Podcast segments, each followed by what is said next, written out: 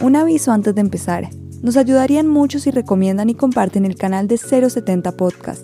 Lo pueden encontrar en Spotify, Apple Podcast, Google Podcast y demás plataformas que usen. Cada semana vamos a publicar un playlist en Spotify con nuestros nuevos episodios recomendados en el canal de 070 Podcast.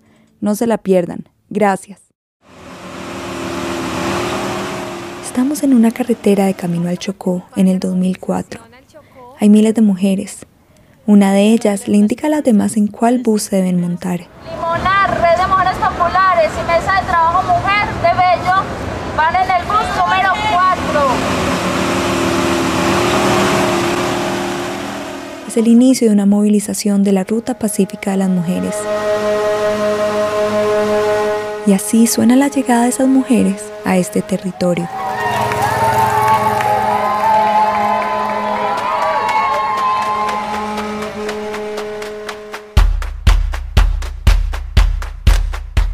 Pero el camino no siempre fue tan sencillo. Cuando se acercaban a zonas donde habían grupos armados, generalmente no las recibían así, al contrario. No, pues a nosotros nos paraba muchas veces, no, no fue la única vez, fue en, muchas ocasiones, pero esa fue muy especial porque ellas, ella ellos se iban a subir a los carros, a los buses y ellas no las dejaron. La que habla es Marina Gallego, directora de la Ruta Pacífica de las Mujeres, uno de los movimientos de mujeres más grandes del país, que trabaja con más de 300 organizaciones regionales y que ganó el Premio Nacional de Paz en el 2014. Marina cuenta lo que ocurrió en una carretera en el Putumayo a un grupo de mujeres que viajaban desde el Cauca en el 2003. Ellas dijeron, no, ustedes aquí no se suben porque nosotros no dejamos subir hombres armados. Si quieres, se quitan las armas y suben a, a, los buses. Era la guerrilla la que había parado los buses de la movilización, a la que se dirigían 3.500 mujeres de todo el país. No nos dejamos requisar y éramos tantas mujeres, pues ellos digamos que se inhibían, digamos que lo que siempre nos pasó fue que ellos siempre se inhibieron. Al final pues decía sigan porque yo creo que no se sentían en condiciones de parar la marcha, de que las mujeres ahí empezáramos a, a, juntarnos y trabajar las consignas. Y esta estrategia pacífica de defensa les funcionaba. Siempre pues pensábamos que era una manera de responder a cualquiera que nos parara, no solamente los, las Fuerzas Armadas, sino paras que también nos pararon. Así, armaron como grupo una estrategia de resistencia que serviría ante los grupos legales e ilegales que tantas veces intentaron detenerlas mientras recorrían el país, movilizándose para promover la salida negociada del conflicto.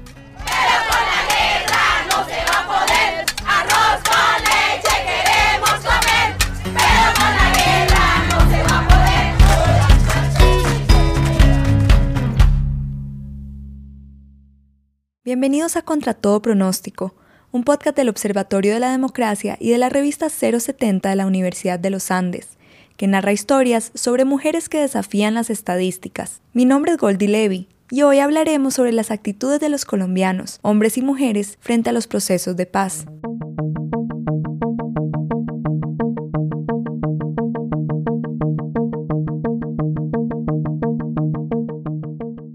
Este, como en todos los capítulos de Contra todo pronóstico, parte de una cifra, un dato que arroja el Barómetro de las Américas, una encuesta que se ocupa de seguirle el pulso a las opiniones políticas de los ciudadanos en más de 27 países del continente. En Colombia, la encuesta la hace el Observatorio de la Democracia, un centro académico de investigación y análisis de opinión pública y comportamiento político y social de la Universidad de los Andes. Desde el 2013, el Observatorio de la Democracia ha estudiado las actitudes de los colombianos frente a la paz a través de una serie de preguntas que han evolucionado en el tiempo de acuerdo a la situación política del país. Y a lo largo de estos años hemos encontrado una brecha de opinión entre hombres y mujeres que personalmente me inquieta como investigadora y como mujer. En promedio, las mujeres tienden a ser más pesimistas que los hombres frente a la paz. Ella es Adriana Gaviria, investigadora del Observatorio de la Democracia, que desde el 2017 ha estado a cargo de los informes sobre paz, posconflicto y reconciliación. Estadísticamente, el 45% de las mujeres apoyan el acuerdo de paz, mientras que el 50% de los hombres la apoyan, pero no es la pregunta en la que vemos las diferencias más pronunciadas entre hombres y mujeres. Cinco puntos. No parece una diferencia tan marcada. Sin embargo, lo que inquieta a los investigadores del Observatorio de la Democracia es que la brecha se ha mantenido igual en el tiempo y que siempre han sido las mujeres más pesimistas frente a la paz, a pesar de que en todo ese tiempo han pasado muchas cosas. Por ejemplo, se desmovilizaron los paramilitares de las Autodefensas Unidas de Colombia y se firmó el acuerdo de paz entre el gobierno y la guerrilla más antigua de América, las FARC. ¿Podría ser que las mujeres han sido más víctimas que los hombres? Parece que no. Según Adriana, los datos del Barómetro de las Américas 2018 no hay diferencias entre hombres y mujeres en la proporción que respondió a haber sido víctima, o sea, que su familia sufrió algún hecho victimizante. Eh, en promedio, el 40% de los entrevistados respondieron esto y no hay diferencias entre hombres y mujeres. Es decir, que la actitud más pesimista que muestran las mujeres frente al acuerdo de paz no está solamente influenciada por haber sido víctima del conflicto. Debe haber entonces otras variables, porque lo que sí es un hecho es que la guerra se vive distinto para una mujer que para un hombre, así como se vive distinto en la ciudad o en el campo, o incluso si uno es joven o viejo. El conflicto cambió a Colombia, pero no nos afectó a todos de la misma manera. Entonces, la pregunta es, ¿por qué las mujeres han sido recurrentemente más pesimistas frente a la paz que los hombres?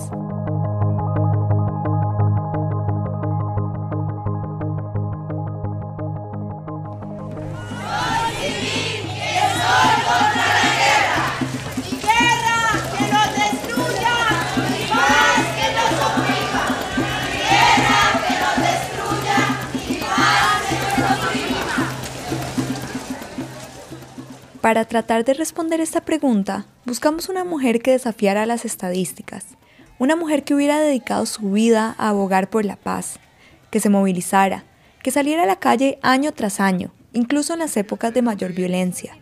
Una mujer como Marina Gallego, la directora de la Ruta Pacífica de las Mujeres, un movimiento nacional que trabaja desde una mirada feminista y pacifista.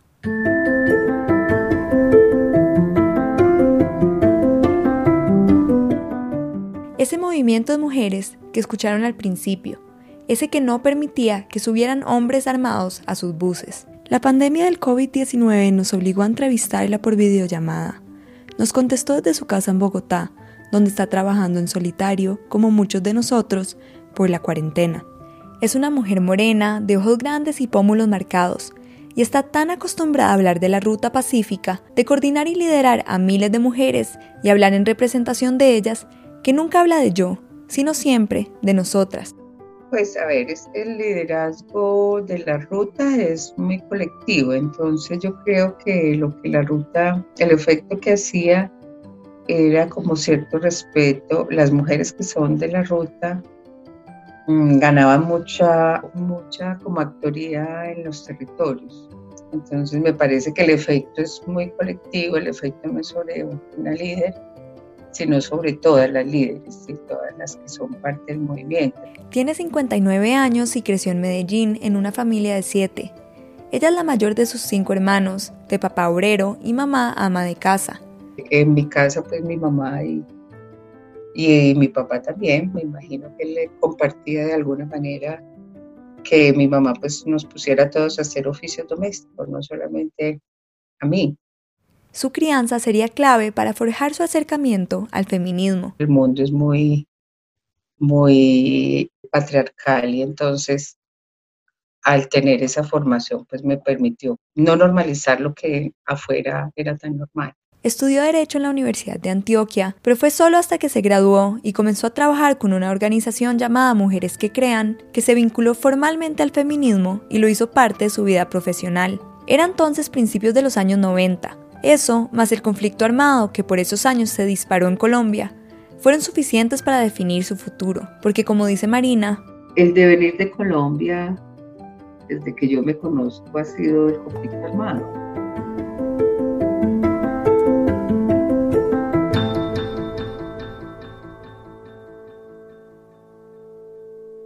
Fue en este tiempo que nació la idea de hacer una primera movilización, Sucedió cuando Marina y un grupo de colegas escucharon en una reunión que el 70% de las mujeres de una vereda en Apartadó, un municipio a casi 7 horas de distancia de Medellín, habían sido violadas en el marco de la guerra. El dato no solo las indignó, sino que fue la chispa que las motivó a sacar el activismo de la ciudad y adentrarse en las realidades de las mujeres de los territorios. Fue para Marina el momento en que su feminismo se ligó directamente al conflicto armado. En ese trabajo con el conflicto armado, pues varias organizaciones de mujeres decidimos que era importante empezar a vincular las violencias contra las mujeres con el conflicto armado y fue cuando empezó, empezamos a mirar qué hacíamos respecto a la situación de las mujeres víctimas, respecto al conflicto armado y la necesidad de una salida negociada. Era 1996, un tiempo donde las acciones violentas de los grupos armados crecían y las carreteras eran tomadas por los distintos actores. En esa época, moverse por el país en una movilización en un bus, mujeres, era riesgoso, no era pues eh, como ahora, que puede ser un poco más fácil, eh, eran contextos más duros, entonces, y nunca había pasado tampoco, que nadie se movilizara por un país, por el país, pues en, en buses no, no había, había otras movilizaciones, pero no es. A pesar de todo, el 25 de noviembre de 1996, 2.000 mujeres de todo el país se subieron en buses rumbo a Mutatá, un pueblo del Urabá antioqueño que entonces, como ahora, estaba bajo el dominio de los actores armados, y aún así no quisieron pasar desapercibidas, más bien lo contrario. Los buses iban decorados, sus caras pintadas de mariposa o algún pájaro, y entre todas se repartieron libretos para cantar las mismas arengas.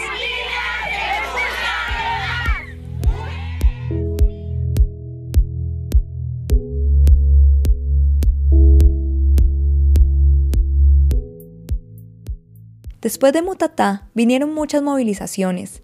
Sus métodos eran cada vez más arriesgados, bajo la premisa, por ejemplo, de reclamar que ellas no parían hijos para la guerra. Pues empezamos a, a, trabajar esa consigna de la licistas de no acostarnos con los hombres, portan armas, te dirigen la guerra o te dan órdenes. Una suerte de la obra griega de Aristófanes a la colombiana, donde las mujeres protestan cerrando las piernas a los hombres armados también pues empezar a cuestionar eso, o sea, tú ordenas la muerte, ordenas, eres un hombre de muerte, de, ordenar, de tener pues de las armas, de reivindicar las armas, llamar a las mujeres a que no nos relacionemos con ese tipo de hombres. Era todo ponerle una, un quiebre al patriarcado, fracturar el patriarcado a través de nuestras acciones y ridiculizar la guerra.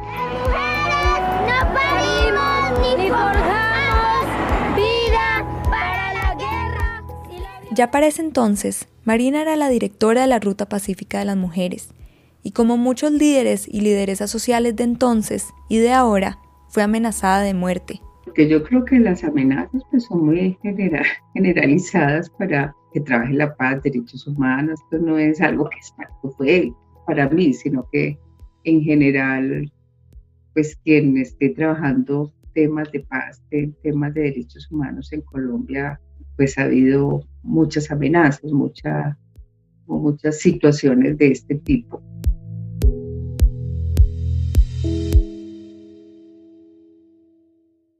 La historia de Marina no solo desafía las estadísticas por haber sido una defensora de la paz mucho antes de que la paz, al menos en el papel, fuera una realidad en Colombia, sino que la historia de Marina y la de las miles de mujeres que son parte de la Ruta Pacífica contradicen lo que nos cuentan los datos del Barómetro de las Américas, que las mujeres tienden a ser más pesimistas frente a la paz que los hombres, y que esa ha sido la tendencia desde el 2013. Y la pregunta es ¿por qué?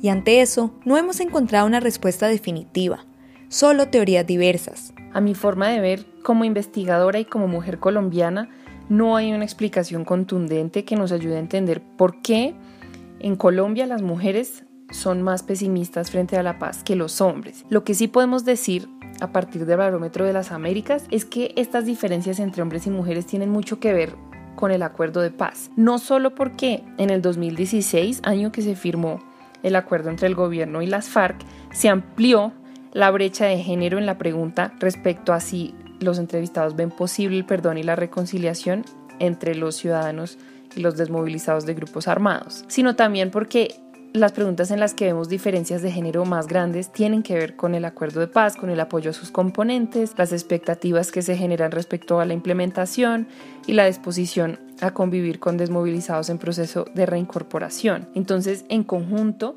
estos datos nos muestran que el proceso de la firma del acuerdo y su implementación es percibido de manera distinta por hombres y mujeres. Esto no quiere decir que las mujeres se opongan a la negociación. Adriana agrega que en la literatura se pueden encontrar otras explicaciones relacionadas a la vulnerabilidad de las mujeres. Cita como ejemplo el estudio de Ana María Ibáñez, profesora de la Facultad de Economía de la Universidad de los Andes, que muestra que un mismo hecho victimizante, como por ejemplo el desplazamiento, afecta de manera distinta a hombres y mujeres. En ese estudio muestran que un hogar desplazado donde el jefe de hogar es mujer es mucho más vulnerable y tiene mayor riesgo de revictimización que un hogar desplazado donde el jefe de hogar es hombre. Entonces ahí podríamos encontrar una explicación interesante para explorar.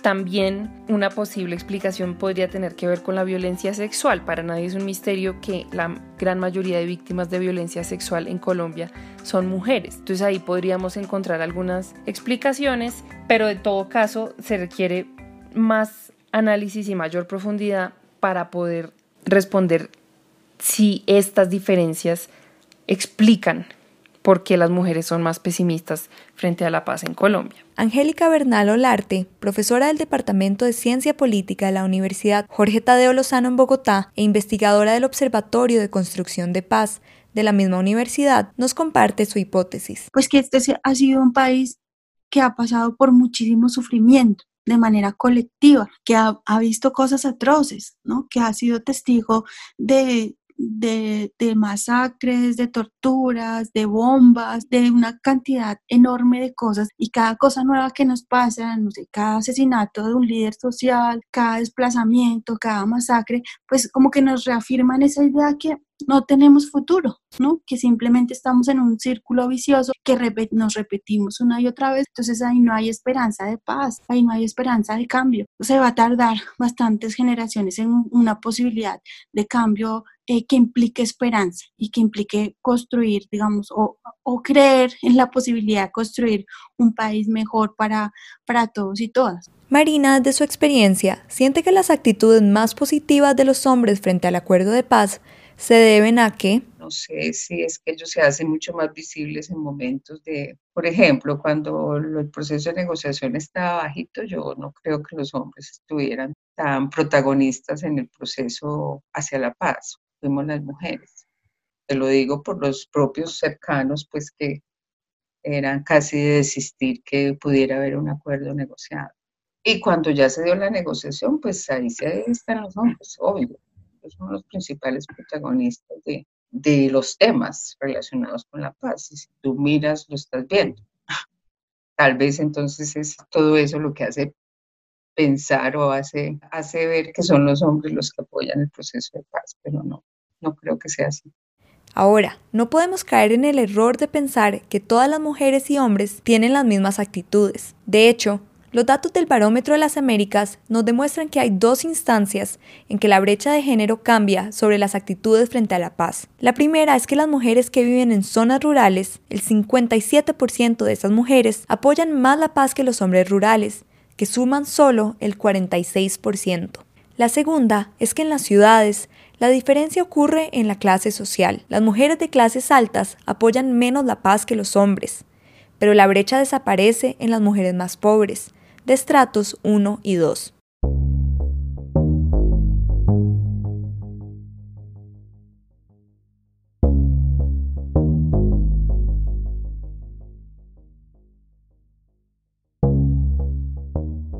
Esto, Angélica explica, se debe a que la experiencia del género se matiza o por lo menos entra en relación con otras experiencias, con la experiencia de clase social, con la experiencia de asignación étnico-racial y pues evidentemente del racismo, que son marcadores, digamos, de, de privilegios de desigualdades y de opresiones. Los mismos datos del Barómetro de las Américas lo demuestran, porque tampoco podemos caer en el error de pensar en las mujeres como un grupo homogéneo, igualito. Como explica la investigadora Adriana Gaviria, hay mujeres que, según los datos, parecen apoyar más la paz que otras. En primer lugar, las mujeres que más apoyan el acuerdo de paz son menos educadas. Si comparamos las mujeres que tienen educación superior con las que no tienen ninguna educación o apenas primaria, vemos una diferencia importante, mientras que las mujeres que tienen educación superior, en promedio 43% apoyan el acuerdo de paz, las mujeres que no tienen educación o que cursaron hasta primaria, en promedio el 55% de ellas apoya el acuerdo de paz. Una diferencia de 12 puntos con las mujeres que apoyan la paz y tienen diplomas de educación superior. Ahora, vemos que el 52% de las mujeres desempleadas apoya el acuerdo de paz, mientras que solo el 37% de las mujeres empleadas apoyan el acuerdo. Estas características son importantes porque en los hombres no vemos esta misma tendencia. En los hombres ni el empleo ni el nivel educativo afecta sus opiniones frente al acuerdo de paz. En cambio, en las mujeres sí. Es decir, son características que solo afectan a las mujeres. Adriana lanza un último dato que parece clave para armar este rompecabezas. Las mujeres que viven en las regiones, en zonas rurales, apoyan mucho más la paz que las mujeres en ciudades urbanas. Las cifras del 60% en la costa caribe, del 50% en la Amazonía y la Orinoquía, y del 48% en el Pacífico. No es casualidad que son estas zonas de donde vienen la mayoría de mujeres que son parte de la ruta pacífica, o que son los territorios donde contaba Marina que están las mujeres más amenazadas. Eh, las mujeres, sobre todo de las zonas rurales de estas regiones, han escuchado las bombas volar por encima de sus casas, han vivido el enfrentamiento entre los actores armados en los patios de sus casas. Así es que eh, ellas son las que, digamos, han vivido la amenaza o en efecto la violencia sexual, han padecido la, la, violencia contra sus hijos, contra sus esposos, contra sus familiares y han sido sobrevivientes de violencias muy duras que ha pasado Colombia. Entonces, evidentemente son mujeres que saben y que valoran un esfuerzo por construir paz. En cambio, para las mujeres en las ciudades el conflicto armado ha sido algo más lejano el conflicto ha sido más una experiencia virtual en términos de que se han enterado por las noticias, por la televisión, pero no lo han vivido, mm, pues digamos que, tienen muchas más reservas para eh, encontrar en una solución negociada al conflicto armado, pues algo válido, eh, como algo válido y legítimo. Marina Gallego lo explica así. Yo creo que es distinto porque, claro, no les toca a las mujeres urbanas vivir tan de cerca lo que fue la guerra, pues la guerra se concentró más en los territorios.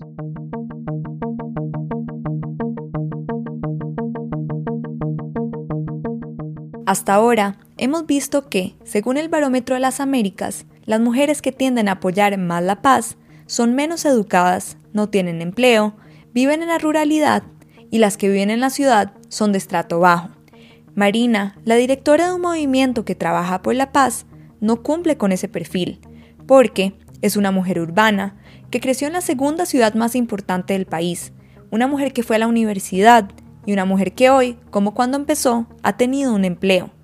Sobre el caso de Marina, Angélica nos dice que en ese sentido, eh, pues no, no, hay como el estereotipo de cuál es la mujer que trabaja por la paz, sino que realmente eh, mujeres eh, que han trabajado por la paz en este país y en el mundo hacen parte de distintas clases sociales, de distintas asignaciones étnico-raciales, etc. Angélica cree que hay otro factor para explicar por qué, a pesar de no entrar en el perfil que nos muestran los datos, Marina es una mujer que se ha mostrado optimista frente a la paz por tantos años. Las individualidades pueden destacar a partir de esfuerzos colectivos, ¿sí? esfuerzos colectivos que fortalecen sus argumentos, que fortalecen sus estrategias, que les permiten tener una voz pública, pero que no serían tal si no existiera ese tejido social, ese tejido organizativo que sirve de plataforma para el fortalecimiento individual y colectivo de las mujeres en el país. Es esa la experiencia que ha tenido Marina desde la ruta. Ella misma lo dijo al inicio. El efecto no es sobre una líder, sino sobre todas las lideresas y las que son parte del movimiento. Muchas mujeres y todavía nunca habían salido de su barrio nunca habían salido de sus veredas, nunca pues se pudieron a recorrer el país por, esos, por esas carreteras, a juntarse con otras, a ver que tenían los mismos problemas y las mismas dificultades. El problema del Chocó, de la violencia y la guerra en el Chocó, es parecida, similar a la, violencia en la guerra del Cauca o del Putumayo o del Magdalena Medio, y todas tan distintas. Quizás ha sido la influencia de la colectividad lo que ha marcado a Marina, que ha acompañado y se ha apropiado el sentir de las mujeres rurales, pobres y desempleadas que han llevado la peor parte del conflicto armado en Colombia. Eso explica por qué para Marina no ha habido diferencias entre ella y las demás. Por eso habla de nosotras. Y por eso es una defensora de la paz contra todos los pronósticos. No, porque trabaja en algo y, lo continúa haciendo, pues porque le apasiona, le gusta, es como su, eh, por ahí es por donde se siente mejor, bien. Es un asunto ya muy personal, muy, muy de, mi entraña, pues de, de mis deseos, de, de mis pasiones. En el 2014, tras haber realizado una comisión de la verdad propia, en el que recogieron más de 1.200 testimonios, la Ruta Pacífica ganó el Premio Nacional de la Paz esos testimonios influenciaron el acuerdo de paz y su enfoque de género. Aún así, Marina cree que el trabajo por la paz no ha terminado, que las mujeres siguen sintiendo los efectos del conflicto y que hasta que ese escenario no cambie, tampoco cambiarán las perspectivas sobre el acuerdo. Si la paz está bajita, pues las mujeres estamos ahí trabajando porque haya la paz, porque la convivencia, porque resolviendo el tejido social, de los territorios, muchas cosas que nos, nos tocaban en, en medio de la guerra. Y la paz bajita. Y entonces eso también no, no permite que tanto potencial que tiene Colombia, pues generemos otras agendas que también necesitamos trabajar como país. Entonces nosotros tenemos que superar este conflicto armado que todavía estamos ahí ahí estamos haciendo la fila para superar. Es mejor ser con miedo que dejar de ser con miedo.